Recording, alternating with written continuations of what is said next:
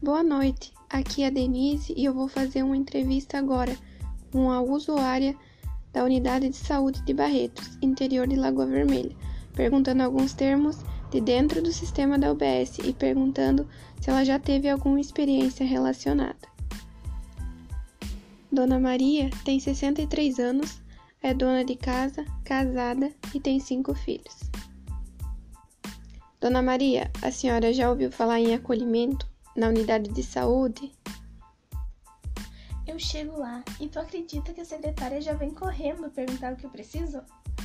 E depois, lá dentro, eles me fazem um monte de perguntas e me ajudam no que eu preciso.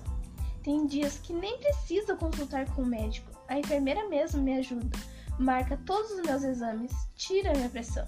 Ela resolve muitas coisas. E educação popular? Já participou de alguma? Um dia fizeram uma palestra lá no postinho para falar de pressão alta, que é o que eu tenho. Mas não entendi muito bem a doutora que estava falando. Ela dizia umas palavras que eu nem conhecia. Mas em outro dia, o que foi o que eu gostei mais foi quando a mulher que falava sobre comida.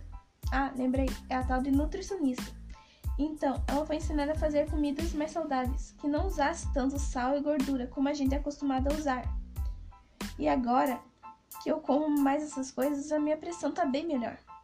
Contei para todos que estavam lá no dia que eu, com 63 anos de idade, estou caminhando 30 minutos todas as tardes e que me fazia muito bem para regular minha pressão. E disse para eles caminharem também. A senhora sabe o que é território? Não sei, mas acho que já vi um mapa lá na parede do postinho, igual ao que mostra no seriado que eu assisto. O nome é Unidade Básica de Saúde.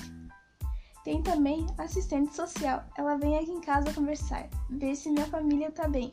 Faço até café pra ela. E ela ama. Ah, e o nome dela é Lucineide.